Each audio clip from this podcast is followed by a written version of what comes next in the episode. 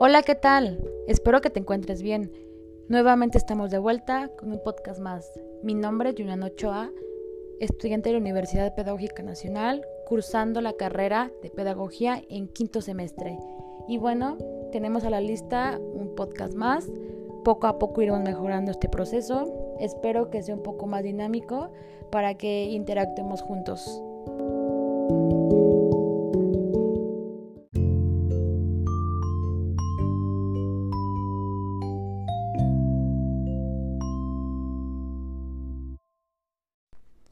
El día de hoy traemos un tema muy atrayente, recuperando pequeños textos de nuestra gran autora Irene Elfis. Como pequeño resumen bibliográfico, tenemos esta autora como especialista en planteamiento, desarrollo, gestión y evaluaciones de organizaciones de proyectos, sin dejar a un lado las características particulares de una de sus metodologías. Y esta nos hace ilusión a las interacciones continuamente que se van representando en organizaciones a lo largo de un proyecto. Nos dice que quienes forman de este, de este mismo proyecto se van capacitando y lo hacen propio. De este modo, tal de dejar a la organización fortaleciéndola de ser capaz y seguir innovando. Si aún no tienes la oportunidad de interactuar con algún texto de esta autora, hazlo. Te lo recomiendo por experiencia. Si tú eres estudiante con fin en la educación o en especial en pedagogía, te invito a llenarte un poco de información. Puedes empezar con un texto básico llamado La escuela como organización y me cuentas al final qué te pareció. Y bueno, dando inicio con un tema totalmente interesante, tenemos a la dimensión pedagógica. Desde un contexto particular, nos plantea que brinda los establecimientos educativos que constituyen las actividades de enseñanza-aprendizaje desde un centro de estructura.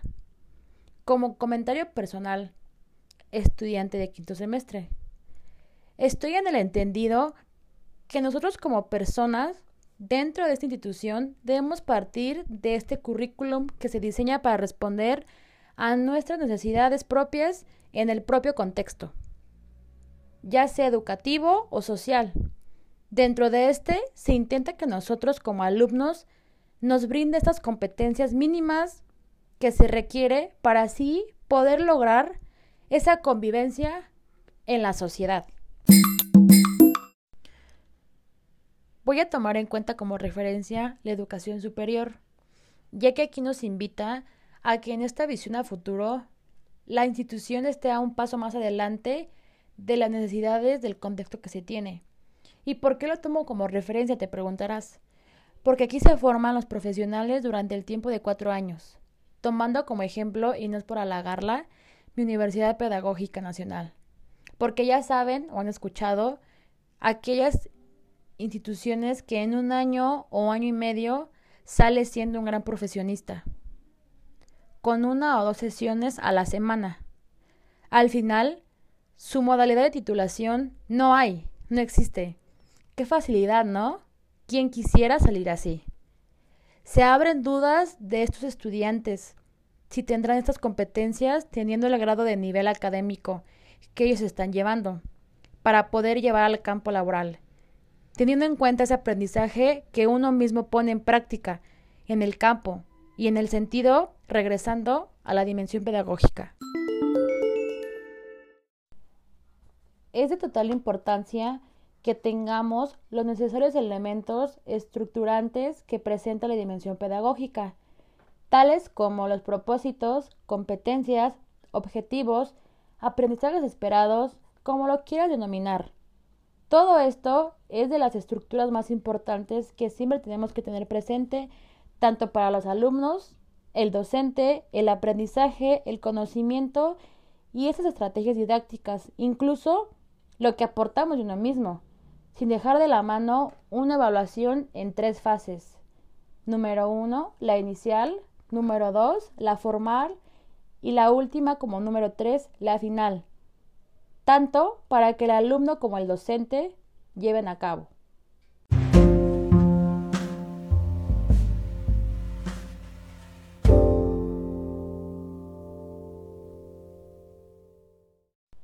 Otro tema que llega y nos plantea este texto son los significados de la educación y la relación moderna.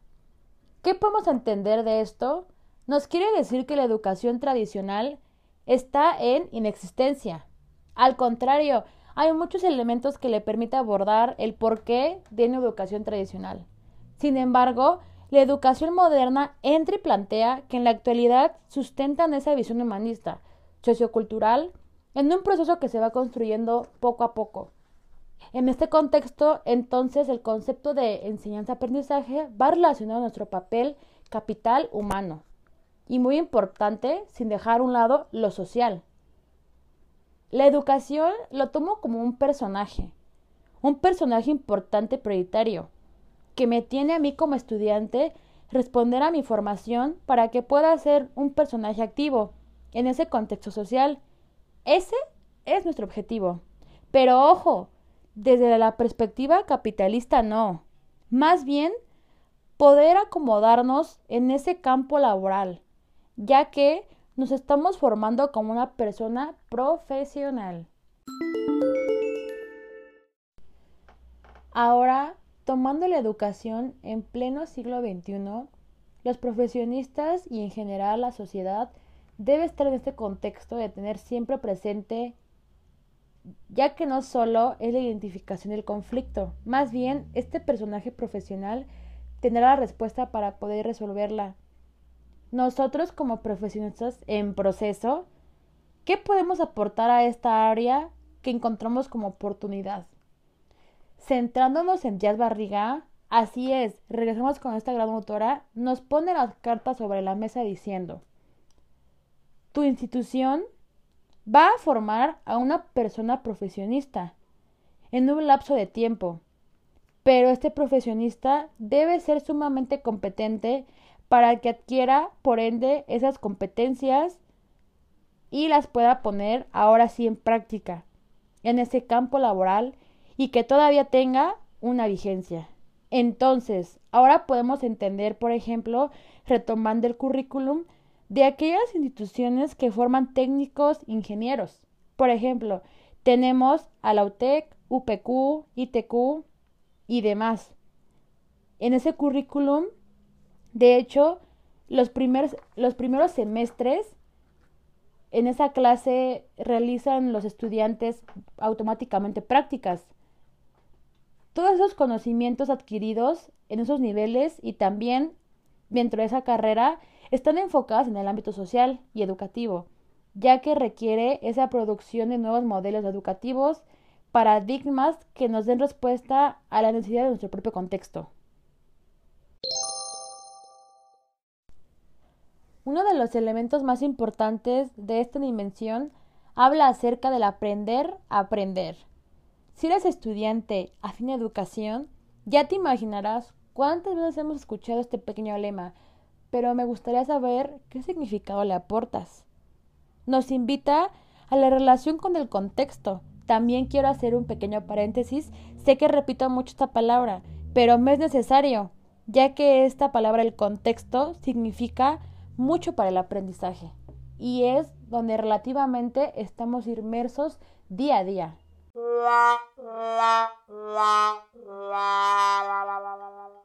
Quiero abrir un poquito el diálogo y contarle unas pequeñas experiencias para que me entiendan un poco mejor de aquellos docentes y no me dejarán mentir si alguno de ustedes identifica o incluso tiene alguna presente en su universidad o, cualquier institución. Aquel docente que por X razón no cuenta con elementos necesarios y utiliza estrategias como manualidades, creatividades, ya saben, echar su imaginación a andar. Por ejemplo, tengo actualmente una maestra que convirtió gran parte de su pared en un pizarrón y esto con la finalidad que nosotros como alumnos podamos observar mejor, adquirir el conocimiento pero más que nada adquirir ese aprendizaje esperado. Esa competencia la adquirió actualmente inversa en esta educación a distancia.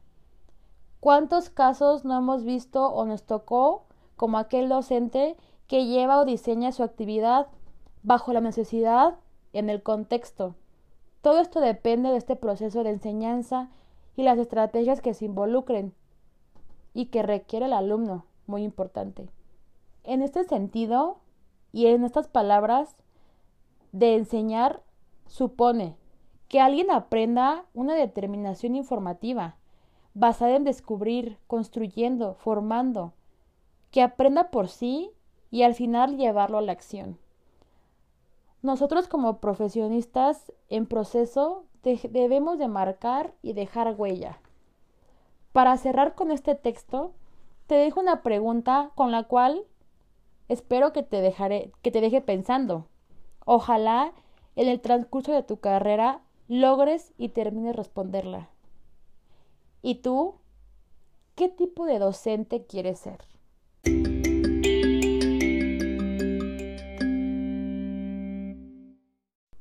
Ahora, dando apertura con Frigeiro, siguiendo con esta dimensión, nos pone el lugar de la institución como un importante objetivo, y este es brindar la enseñanza y por ende asegurar un aprendizaje. Muy interesante elemento, ¿no crees? Y este nos abre y nos permite ver este proceso que se va teniendo a lo largo del camino académico. Pero aquí como alumno es donde nos entra la intriga o la duda. Ya que si nos pusiéramos a pensar si en realidad estas escuelas educativas han cumplido con ese objetivo, ¿tú qué opinas? ¿Será o no será? Volvemos a retomar este concepto muy importante del currículum, ya que es visto como una guía, y justo Frigero nos dice que esta guía nos ayudará a lograr ese proceso de enseñanza-aprendizaje, donde uno mismo le dará vida. Pero esto será cuando emprendamos esas estrategias de planeación, relacionado con el contexto en el que se sumergirá cada uno. Otro de los elementos que expone este texto y nos dice qué son las prácticas pedagógicas. ¿Qué es lo primero que te viene a la mente con esta pequeña palabra? Desde el punto de varios autores, para definir esta palabra, nos dice que es una categoría metodológica. Quiere decir, la práctica debe estar relacionada con elementos fundamentales, como los aprendizajes esperados se debe lograr que el alumno llegue a esos aprendizajes. Pero, ¿qué pasa cuando no se logran? Quiero decir, em, en esta situación no solo falla el alumno dentro de su desempeño, debemos de dar una pequeña mirada hacia atrás y realizar una autoevaluación de la práctica en el docente. En este caso, debe estar presente realizar otro de los elementos que nos permite observar son los modelos pedagógicos, ya sea teóricos, prácticos, utilizados en la enseñanza y nos dice que tienen que responder a este contexto en el cual estaremos inmersos. Recordemos que la organización se toma con una gran frase que nos dice Paulo Freire, educar para transformar. Estamos educando para transformar como futuros profesionistas en la educación.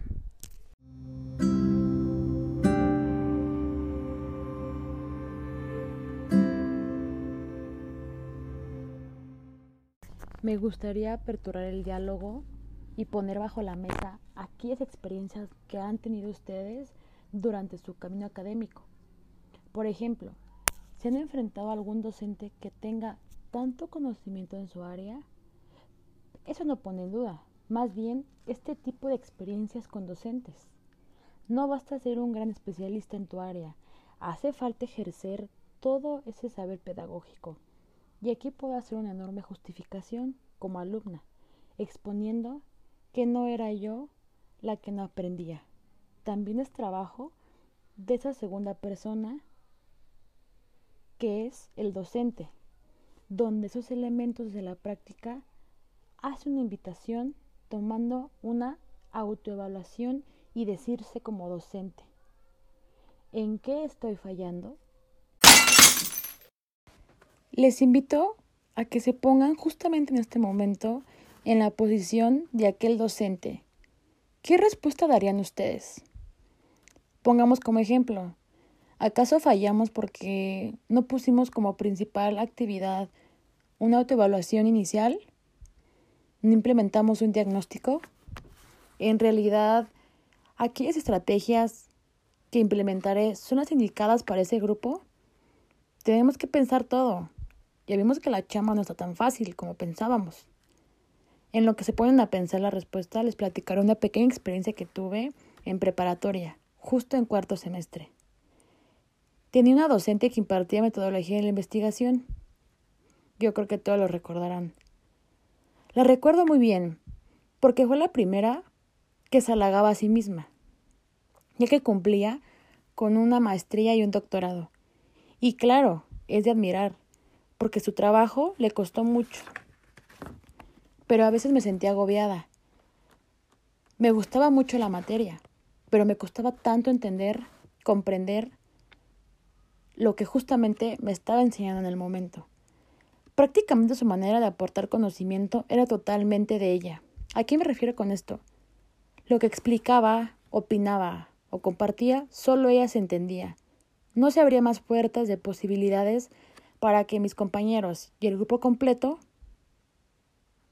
entendiéramos. No se mostraba ni una enseñanza ni un aprendizaje. Era muy buena. Tenía mucha teoría, metodología y demás, pero ahora entiendo que no tenía esa práctica. No llevaba con ella la rama pedagógica. Un autor dentro de este texto hace mención a la transportación didáctica y es chambelar. Con el saber cómo poseer ese conocimiento y cómo éste se va a transformar para que el alumno pueda aprender, adquirir esos aprendizajes esperados, objetivos, metas, etcétera, lo que se proponga. Regresando un poco y retomando a la práctica pedagógica, este término no solo se debe servir para el docente. Por ejemplo, en este contexto de pandemia se tuvo que tener un cambio totalmente de planes y programas. Aquí el punto clave es seguir y tratar de innovar día a día, no quedarnos estancados. Uno de los conceptos que presenta en este texto y para mí es de suma importancia y lo sé. En todo este podcast he dicho que todo es de importancia, pero realmente este es el plus, porque nos habla de la inclusión. Es muy vigente y más con esta reforma educativa que gracias a nuestro presidente Andrés Manuel López Obrador está vigente en el ámbito educativo. Es un tema pertinente porque solo se puede ver no solo al que le toca en la cuestión educativa.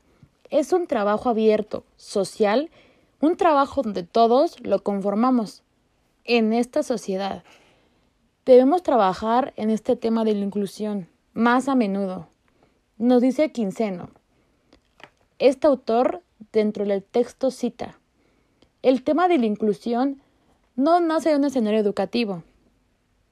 Se introduce desde esa perspectiva economista, los funcionarios de las organizaciones como la UNESCO, la Organización Mundial, entre otros, que entre otros que entran en el ámbito educativo, determinan como suma importancia este tema de la inclusión.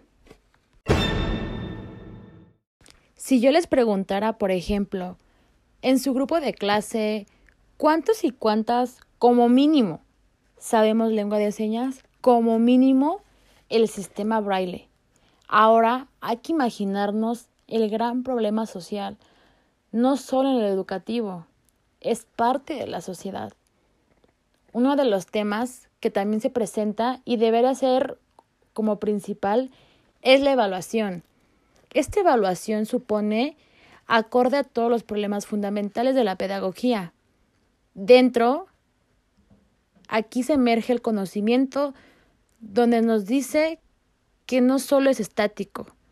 Regresando un poco al concepto de esta evaluación, tenemos que considerar como un procedimiento para obtener información, pero sobre todo poder construir un saber que acierten a todas las instituciones educativas para un propio mejoramiento continuo. Tengamos en cuenta que esta evaluación es parte de la enseñanza, y forma parte del aprendizaje. Se requiere y se necesita evaluar desde cero todo el procedimiento que se lleva a cabo. En esta pandemia se está realizando una evaluación tanto el alumno como el docente, una autoevaluación y coevaluación. Entonces, a modo de pregunta, ¿consideramos que estas evaluaciones son importantes en nuestro proceso de enseñanza?